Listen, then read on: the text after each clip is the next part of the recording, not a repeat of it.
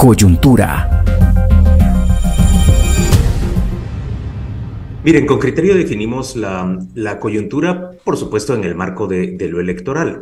Y ayer, desde ayer, decidimos que, íbamos a traer a, discusión, a colación, todas estas etiquetas que se están montando ya, yo diría como novedad en el candidato Bernardo Arevalo, a quien se presenta como, como casi un, un demonio robachicos, por un lado. Por el otro lado, eh, ya es viejo, pero a Sandra Torres también se le han puesto muchísimas etiquetas. Se ha pretendido que, que es una fotografía de ella, la de alguien que aparentemente tiene semejanza, pero mm, en tiempos de, la guerrilla. Pero ha habido mucho esfuerzo por, por denostarla, aunque ahora es un poco como, ¿se acuerdan aquella canción de En reversa, papi? En reversa, y ahora Sandra Torres es, es, es vista casi como, como la salvadora de la democracia guatemalteca por un segmento social.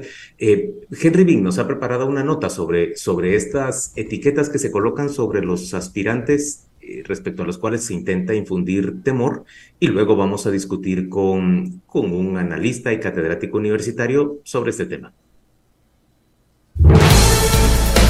El informe de Henry Bean, reportero con criterio.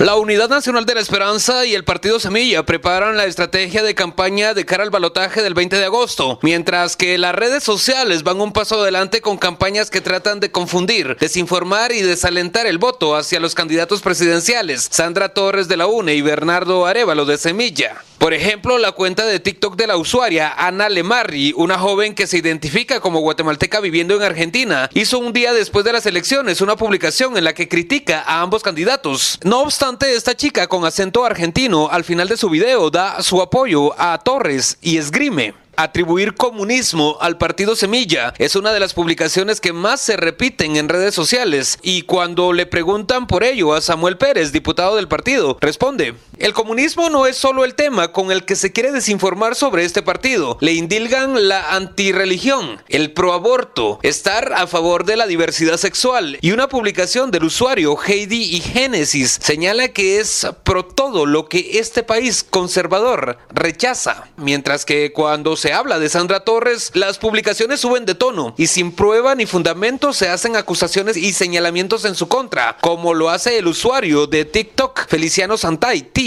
Las publicaciones más recurrentes hacia Torres se centran en crear un vínculo entre ella y la guerrilla guatemalteca y se comparten fotografías de una muchacha con un fusil que aseguran es la presidenciable de la UNE, pero no hay evidencia de la veracidad. Personas del círculo cercano de Torres señalan que ella siempre ha negado esa versión. Con criterio solicitó una entrevista con la candidata, pero su comunicador nos envió declaraciones que dio en una conferencia de prensa. En octubre pasado, la cubana Bárbara Hernández, una agitadora de las redes sociales, dedicó cinco horas en su canal de YouTube en donde acusó sin sustento a Torres de cometer asesinatos, participación con el narcotráfico, entre otras cosas. Para ello utiliza reportajes reconstruidos con versiones de imputados o acusados, algo parecido a lo que hacen por estos días con ambos candidatos desde perfiles dudosos, identificados o anónimos. Henry Bean, Radio con Criterio. Muy bien, le damos la bienvenida a Luis Mac. Él es, como les digo, catedrático, es analista y nos ha acompañado. Saben, él fue la persona que, habiendo hecho una evaluación de programas de gobierno, nos acompañó para discutir en torno al contenido y la calidad de ellos. Luis, sabremos de volverte a invitar otra vez para, para ya contrastar en concreto programas de gobierno de, de UNE y, y el Partido Semilla. Hoy, muchas gracias por estar con nosotros para tratar este tema. Muy buenos días, es un gusto estar con ustedes otra vez.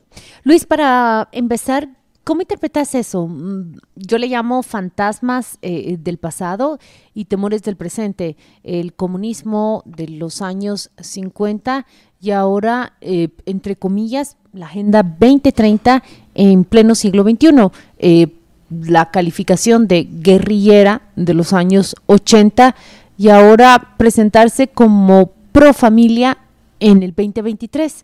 Eh, ¿Ese discurso está calando? ¿Llega a formarse? ¿O son más, bien, eh, son más bien estribillos de los que se están colgando estas diferentes campañas que surgen para eh, desacreditar o acreditarse delante de los votantes?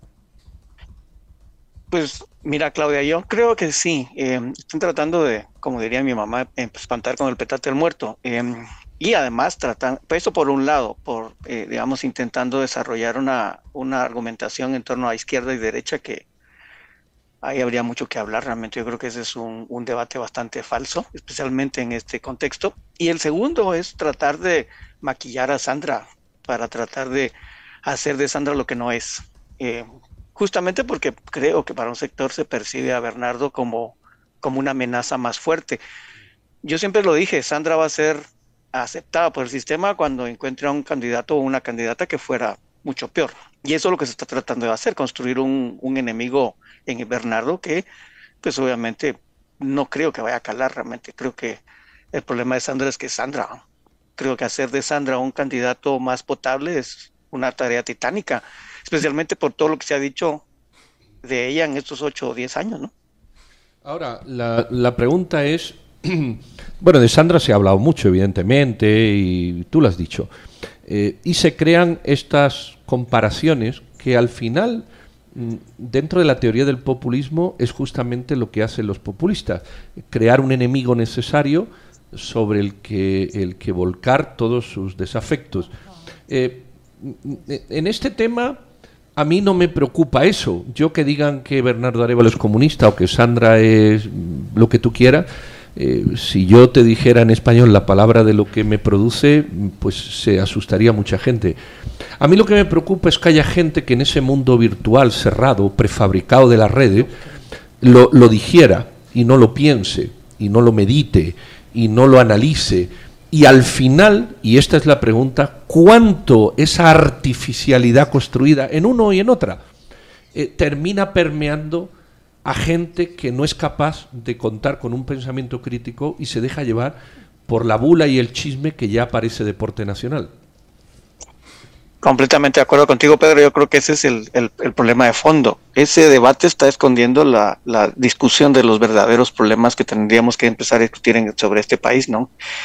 Eh, creo que independientemente de, de los candidatos, la, el debate izquierda-derecha es un debate por lo menos en ese planteado desde esa perspectiva tan banal, es, eh, digamos, innecesario en un contexto como este. Yo creo que aquí de lo que tenemos que hablar es cómo recuperamos el sistema, cómo recuperamos el rumbo, si es que alguna vez lo tuvimos, cómo encontramos eh, hacer viable este país, porque este país así como va, no va a ningún lado. Entonces aquí es hablar de cosas serias, hablar de cosas, eh, digamos. Algunos dicen que en esta elección eh, finalmente renació la esperanza para un sector que identifica a uno de los candidatos como una opción viable. Bueno, eso deberíamos de fortalecer, eh, generar una, una discusión sobre una opción viable que permita generar esta lógica de encuentro y de diálogo que es tan necesario en este país. Luis, eh, hoy en la mañana yo, yo amanecí mencionando ese intercambio de mensajes que se ha producido entre Luis Fonan, vos sabes, el, el empresario tecnológico en Estados Unidos, y, Sandra Torres. Fonan sale a decir que le, le, ilusiona, le da esperanza que Bernardo Arevalo pueda llegar a la presidencia de Guatemala, en parte por lo que vos estabas diciendo, la posibilidad de ser viable al país. Y Sandra Torres le replica desde su cuenta eh, personal, ¿y por qué no le da ilusión que una mujer con interés en el país y, y con esfuerzo pueda ser presidenta? Y él le contesta, yo escuché el audio en el que usted hablaba con, con Gustavo Alejos. Luis, esas redes sociales, esa gran intensidad de participación que estamos viendo en estos días de parte de, muchas personas que incluso se están queriendo sumar como, como voluntarias a, a, participar con el partido de, de Arevalo, ¿vos crees realmente que marcan un, un cambio con respecto a lo que ha sido todo este proceso electoral nuestro? Sí, yo creo que sí. Aquí vamos a enfrentar, me parece, dos tipos de voto. Uno, el que ya empezó a montarse, que es descalifiquemos a todos y no hay opción. Entonces aquí se trata de votar al por menos malo, que es la tendencia en los últimos en los últimos años realmente en Guatemala, por lo menos en los últimos dos presidentes, que por cierto Sandra tuvo la, la culpa de haberlos elegido por su antivoto, y el que se está, digamos, empezando a desarrollar alrededor de Bernardo, que es un voto auténtico de esperanza y de renovación porque obviamente habíamos dicho en este espacio, justamente como decías, Juan Luis, que pues obviamente a mí me genera una grata sorpresa porque a Bernardo era el mejor plan de gobierno. Nunca entramos a debatir directamente qué es lo que planteaba. Pero al menos fue el, único que hizo un esfuerzo serio y decidido en generar un plan de gobierno. Ahora Sandra ya sale con un plan. Yo, yo todavía no lo he visto, pero tardío realmente. Entonces ya se ve que el foco de la discusión se quedó en esa parte anecdótica, en esa construcción de enemigos o de campaña negra, y ahora empezó por primera vez, no sé en cuánto tiempo, a centrarse en los temas centrales que toda campaña debería haberse centrado. Hacia allí ves que va el debate, Luis. Eso es esperanzador, que el debate en, Guatemala vaya hacia las propuestas de los planes de, gobierno. Me pregunto si lo que lo provoca es que llega a, segunda vuelta una opción eh, que desde el origen presenta convicciones completamente distintas a los partidos cuya mm, ideología han gobernado en, las últimas, ¿qué? Tres décadas, voy a decirlo. Bueno, con excepción de Álvaro Colón, ¿verdad? Exactamente, creo que la campaña de Bernardo se destacó del resto, primero por una campaña muy, muy, muy, eh, muy sobria, eh, muy poco, digamos, mi papá, que fue votó por él, por cierto, decía, mira, mi hijo, no he visto ni una sola foto de él en la, en toda la ciudad. Me decía, pues sí hay unas cuantas por ahí, decía, pero son muy pequeñas. Eh, eso fue una cosa que destaca mucho. El otro es, realmente Bernardo fue uno de los pocos que no hizo payasadas en las redes. El mismo Mulet, yo creo que eso le pasó factura. Y yo ¿Crees que, le haya afectado a Mulet el hecho de, de, eso del kayak, de ponerse tenis, de, de, de, miquear en las redes, pues? Yo creo que sí, porque eh, Mulet era una persona considerada bastante seria profesionalmente y, y en cuanto a estudios. Y al hacer eso, creo que se desvaloró, me parece, pero esa es mi, mi, mi opinión. Es la tuya y la, la explicación que está mm, generando hoy la prensa libre en sus páginas 8 y 9. ¿Qué pasó con esa eh, previsión de las encuestas y a qué le atribuyen? Ellos se enfocan directamente en ese nivel de conocimiento que tuvo Bernardo Arevalo en las últimas dos semanas, un crecimiento prácticamente del 17% al 47%. Me, me parece que son los números que refieren así, eh, que refieren ahí, pero ciertamente se enfocan en eso, en cómo Mulet hizo una caricatura de sí mismo y aunque la gente lo como honesto y capacitado, eso afectó enormemente su, su preferencia de voto en la boleta. Pero déjame que vuelva al, al, motivo de la, de la entrevista original. Me llamó la atención cómo Pedro lo dijo, eh, pero ahondamos poco en cuán fértil es el terreno guatemalteco. Los jóvenes guatemaltecos, los eh, adultos guatemaltecos en creer en esos fantasmas. Eh, ¿Lo están creyendo? Eh, ¿Van a de verdad denostar una opción por, por los fantasmas del pasado? Me refiero concretamente a Semilla con el comunismo. Y la otra pregunta es, vimos a Suri Ríos enarbolar esa bandera de la Agenda 2030 y ahora Sandra Torres la toma en su nombre. Eso se probó fracasado en, en la primera vuelta. ¿Será el discurso o será la candidata? Por favor, volvamos a eso. Mira, yo creo que eso depende de cómo Semilla plantee su estrategia. Eh, si Semilla se percibe como, como una opción de ese tipo, porque ya he estado recibiendo videos donde comparan a Semilla y a, bueno, ya también a Sandra, porque la meten en esa lógica de comunismo y de, y entonces se dice el fantasma justamente de Venezuela o de Nicaragua, bueno, sí, eso potencialmente tiene una, una digamos, una, una lógica de espantar y de generar el antivoto, que es lo que están tratando de movilizar.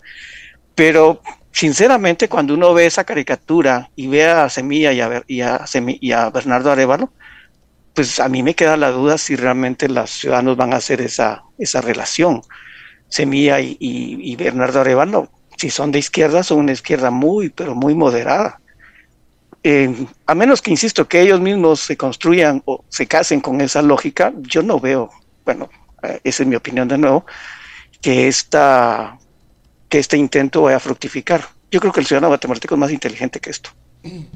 yo quisiera, yo quisiera pensar, pensar eso, Luis, que el ciudadano guatemalteco es más inteligente que eso. Y digo que lo quisiera pensar porque honestamente eh, yo veo que, que la emoción eh, cede el paso a, la razón. Mira, los dos partidos se han definido socialdemócratas, uno más progresista ecológico y otro más socialdemócrata. Claro, eh, en todo el espectro político hay, hay partidos políticos de derecha e izquierda que se definen así, realmente no lo son, y los que lo son pueden hacer las cosas sobre principios y valores o no hacerlas sobre principios y valores, seas de derecha o sea de izquierda. Eh, por, por, eso eso no va ahí.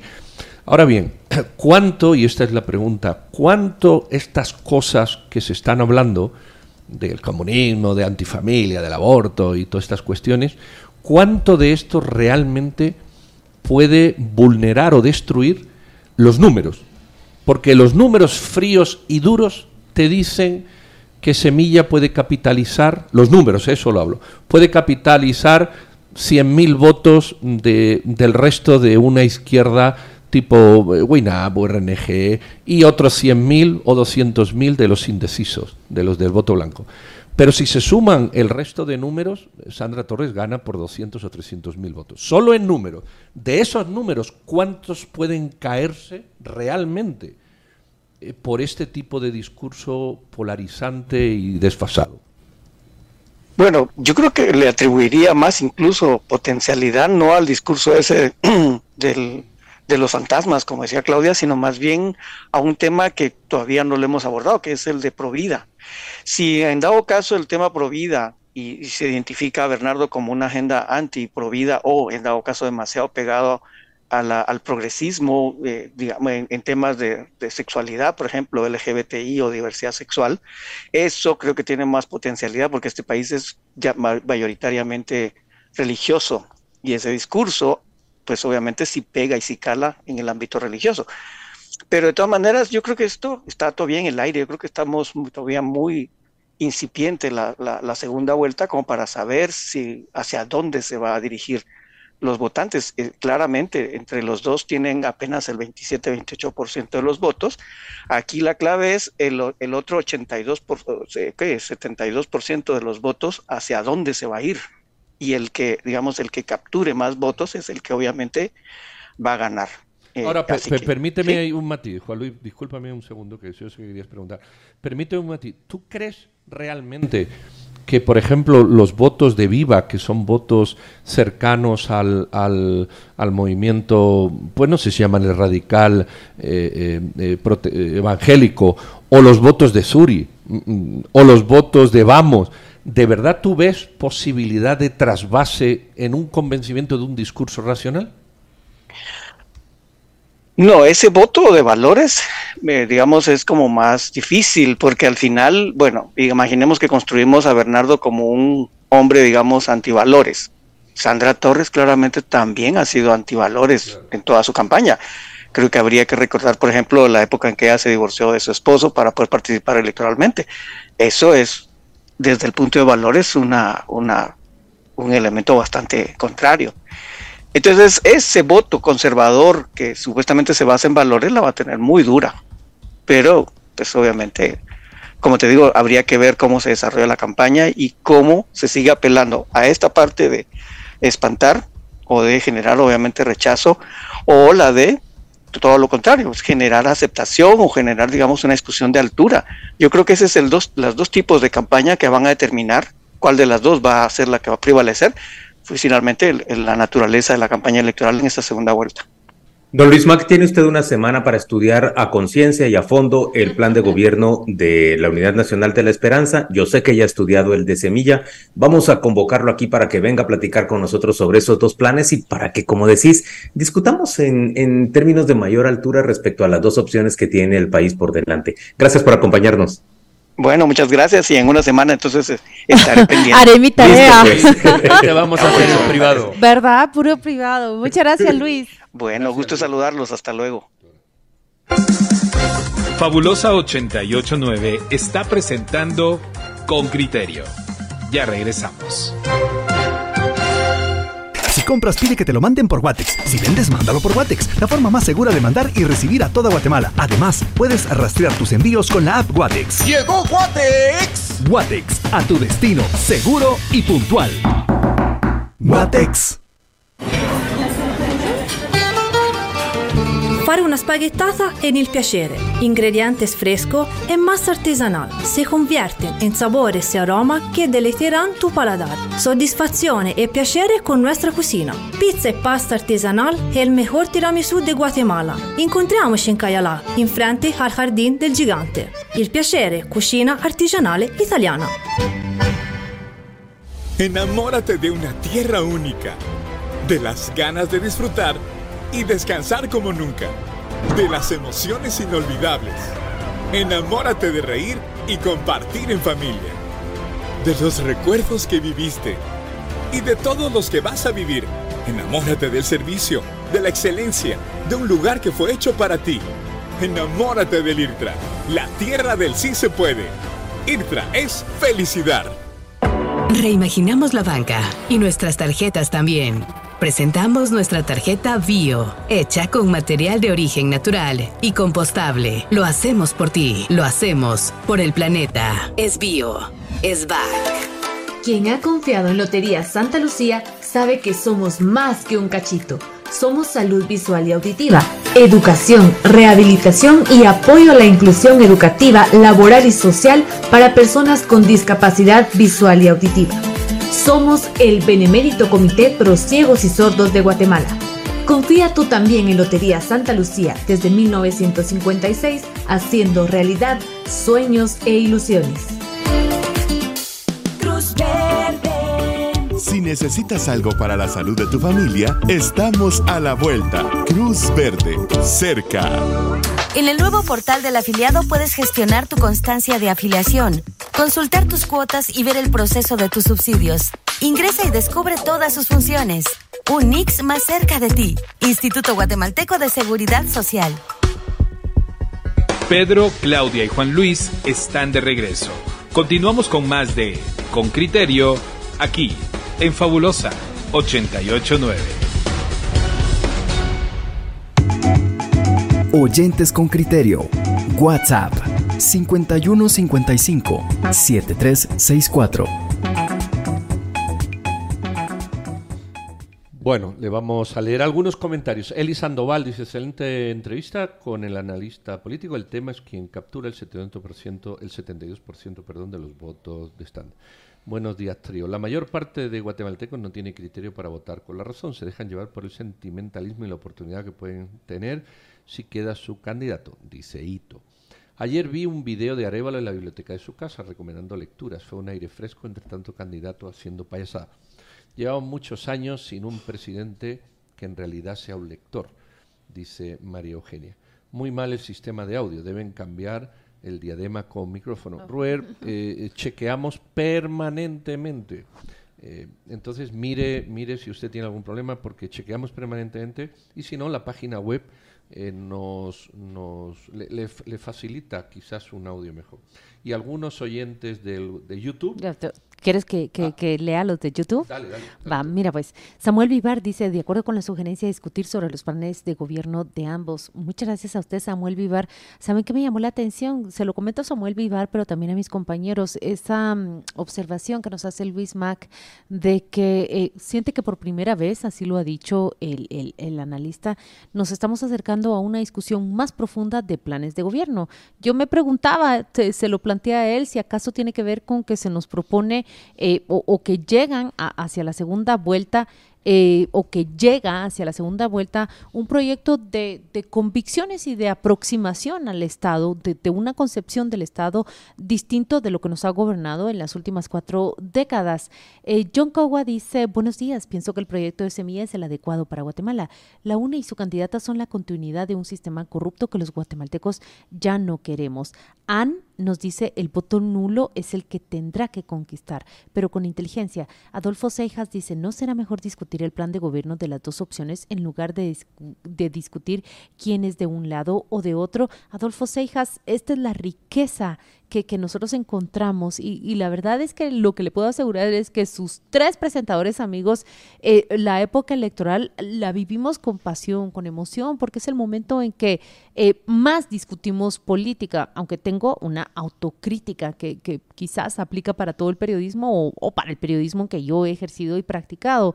Eh, estamos limitando la política a un evento electoral y limitamos, solemos limitar la política hacia los políticos, cuando la política en realidad está en los movimientos sociales, en las organizaciones de la sociedad civil, en el movimiento. Pero yo creo que esa crítica hacia ti misma solo te, te, te atañe parcialmente, porque haciendo vos periodismo como haces todos los días y discutiendo todos los hechos que discutís todos los días, que no son solo de política partidaria, Claudia, haces cobertura sobre servicio de agua potable, sobre transporte, sobre dolor de personas porque les desaparecen a sus hijos, por la incapacidad de la policía de encontrarlos, por las formas en que se aplica la justicia en Guatemala estás haciendo lo que decís que, no hacemos. Tal, eh, tal, vez a lo que me refiero es que la cobertura de la política la, la centramos exclusivamente en, en, los partidos políticos, cuando el movimiento social y el movimiento indígena en este país están tomando una forma inédita también. Eh, no los estoy circunscribiendo en partidos políticos, sino movimientos y organizaciones. Eh, voy a leer un, un, mensaje más, pero les voy a hacer una reflexión sobre un comentario que hizo Pedro.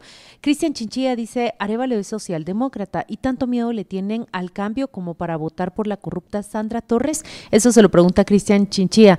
Sabes, Pedro, que eh, hablaste sobre la transferencia del voto de Viva hacia eh, eh, o la UNE, digamos, en una segunda vuelta. Y citaste a Viva como un partido eminentemente o, o con un corte eh, evangélico, pentecostal o neopentecostal. ¿Sabes que me, me estaba preguntando y estaba observando que lejos de tener el discurso eh, neopentecostal o pentecostal, lejos de tener eh, pastores o ejemplares de, del pentecostalismo, esta vez viva eh, se ha vestido de otra manera. En los discursos de Armando Castillo, de Alfonso Portillo, de Evelyn Morataya, escuchabas todo menos la gota religiosa. Creo que cuando viva queda en manos de Armando Castillo, cuando viva invita a, a, a, participar a figuras como Evelyn Morataya y Alfonso Portillo, se está despojándose de, ese discurso anterior. Atrás queda Harold Caballeros, más atrás queda Suri Ríos y toma otra forma. Ese es otro acierto que ha tenido la, encuesta, las, diferentes encuestas en su medición. Un candidato que empezó a subir y que que, que, tuvo una proyección casi de cinco puntos y su desempeño en las elecciones fue de siete. Pero yo, yo lo he asociado eh, no me al, lo pregunto, me lo pregunto, ¿eh? sino a movimientos radicales evangélicos. No, no hay ninguna explicación del crecimiento del señor Armando Castillo fuera de los discursos eclesiásticos. No hay ninguna, o sea, no hay ninguna. Eh, eh, tú vas y dices, bueno, ¿quién es Armando Castillo? Y lo conocen en su casa a la hora de comer la única explicación, al menos que yo he leído eh, en, en, algunos, en algunos foros, del crecimiento del señor Armando Castillo es el mensaje en ciertas iglesias evangélicas. No hay, no, hay, no hay nada que tú puedas hablar de Armando Castillo, nada que ha hecho, que ha dicho, que ha visitado, que ha estado, que se le ha visto, eh, que ha publicitado, que no haya sido un discurso sustentado. Otra vez, pero Pedro, yo creo que ahí cometés el error que le atribuías a nuestros oyentes y a mí mismo al principio del programa es que no has reporteado y no has salido a ver cómo fue la campaña de él. Él hizo campaña de la mano de Alfonso Portillo. Y Evelyn Morataya se ha convertido también como diputada fiscalizadora en una figura que concita atención, que atrae atención y ha hecho campaña junto a él también. Pero además, te muevo a que revises las cifras de las elecciones pasadas. Viva es un partido con una, con una, sólida, con una sólida base. Pero para no quedarnos solo en ese tema, eh, a ver, hay dos mensajes. A Eli Sandoval le gustó la entrevista con Luis Mac y dice que lleva razón en que aquí la pregunta es quién captura el 72% de los votos restantes. Y Lucrecia nos recrimina a Claudia y a mí nuestro silencio complaciente, dice, eh, cuando Pedro degrada a los oyentes que comentan por decir que intelectualmente les falta escaños. Lucrecia, yo lo que entendí que Pedro dijo es que la construcción que se estaba haciendo, y lo refería a mí, de que era obvio que hubieran bloqueado a, Semillas si se hubiera aparecido, él decía, le faltan escaños o, o premisas, si lo quiere poner así, para, para que se sustente eh, de, manera, de manera concreta. Hubo oyentes en el WhatsApp con criterio que me dieron rápidamente la razón.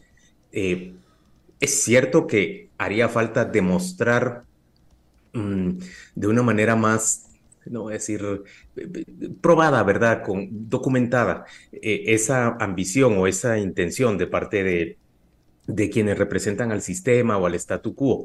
Eh, yo no lo sentí que, que se estuviera refiriendo necesariamente a los oyentes, sino a mí. Y la verdad es que tampoco me molestó demasiado que lo hubiera hecho.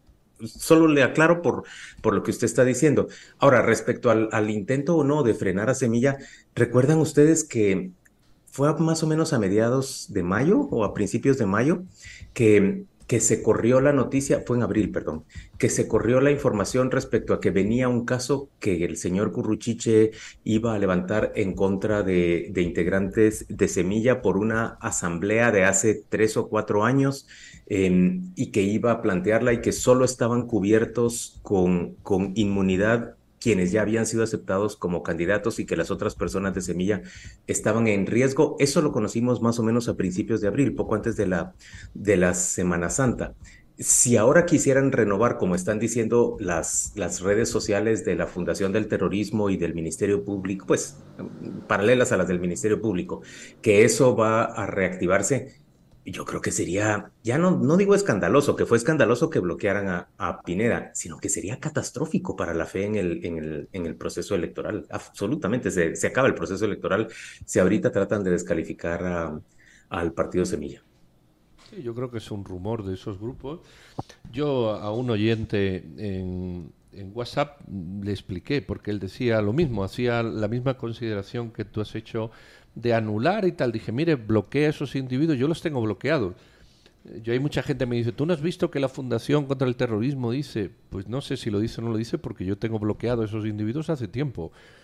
Entonces no, no, no me contamino de chismes, no me contamino de malasaña, no me contamino de agresiones visuales y verbales que hacen e intento mantenerme lo más limpio posible de personajes que yo ya he dicho lo que me parecen y no lo voy a repetir, y sencillamente Twitter te dio la herramienta, igual que Facebook, de bloquear y ojos que no ven, corazón que no siente. Entonces no me altero lo más mínimo por los postulados de estos personajes, aunque a veces alguien se encarga de llevármelo, de hacérmelos mandar por vía WhatsApp y, y, ahí, y ahí descubro que dijeron de mí o de aquel o del otro o lo que sea. Pero el bloqueo es una buena opción para salir de ahí. Sé que debemos irnos a la pausa comercial pronto, pero les pido menos de un minuto para leer este, este hilo de conversación. Empieza a correr el cronómetro. Que pues. surge entre los lectores. Karina pide eh, y dice, urge que Arevalo salga a explicar su postura pro vida y familia y que garantice el respeto a la propiedad privada y libre mercado.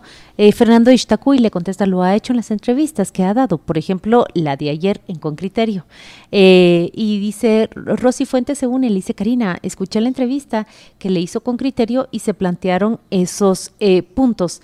Eh, Elizardo López dice, Arevalo nunca saldrá a decir que es pro aborto, pro LGBT en un país en su mayoría conservador. Eh, la respuesta que él dio ayer es que no alterará las leyes como están en Guatemala. ¿Para qué mover esas aguas? Las leyes en Guatemala hoy por hoy garantizan un aborto terapéutico. Está indicado cuál es el procedimiento legal y médico que se debe seguir y las leyes en Guatemala no criminalizan a quien practica el aborto, a la mujer concretamente. Eh, eso es lo que nos ha respondido en, en la entrevista acá en Concriterio. Eh, por cierto, se ha empaquetado como un podcast, así que quien quiera escuchar esas respuestas las tiene a una disposición. Hasta ahí el minuto.